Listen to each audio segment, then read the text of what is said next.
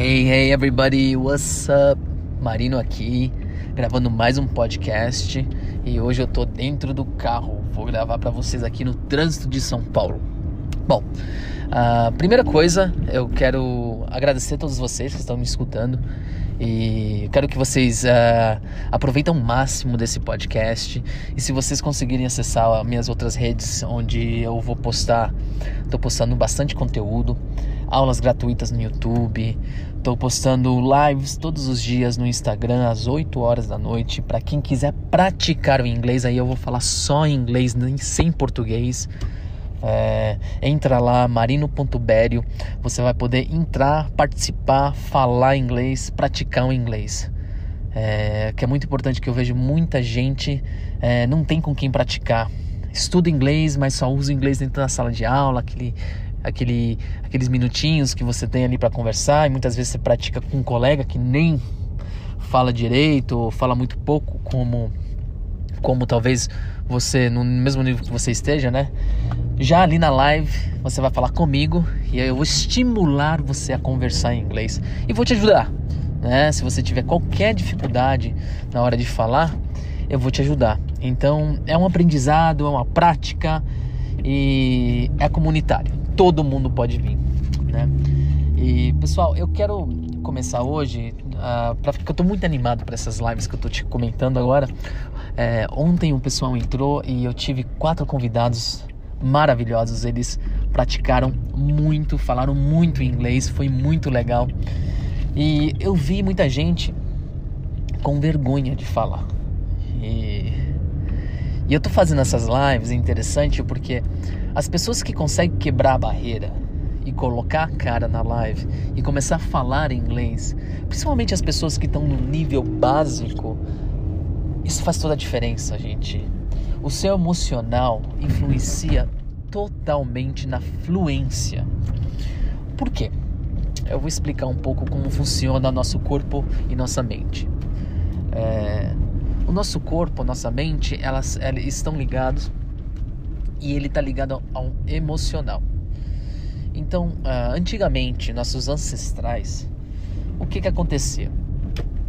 Quando você é, se encontrava numa situação que você se sentia ameaçado, você sentia uh, perigo de alguma forma, o nosso corpo liberava o que nós chamamos de cortisol, certo? Cortisol tem um efeito cognitivo que impede de você pensar.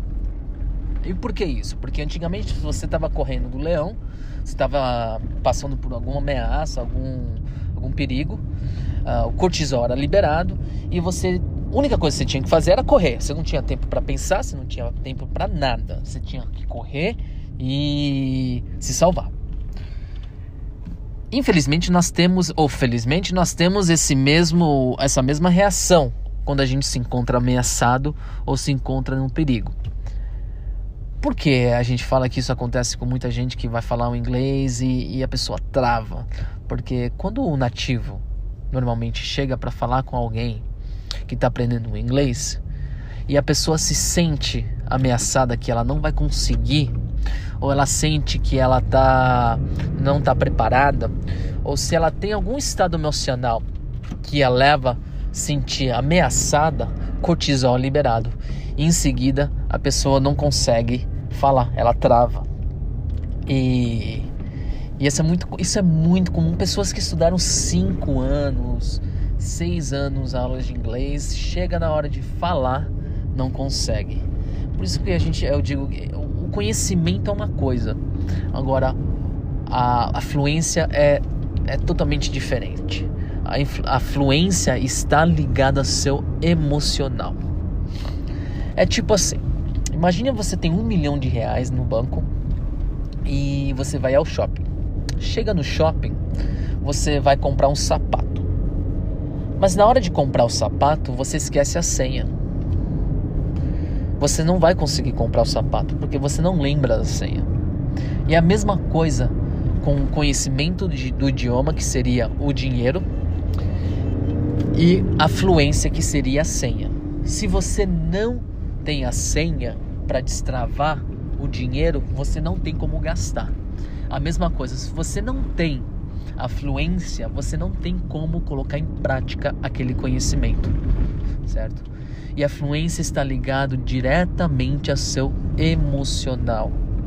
A partir do momento que você consegue destravar a fluência, você consegue colocar em prática.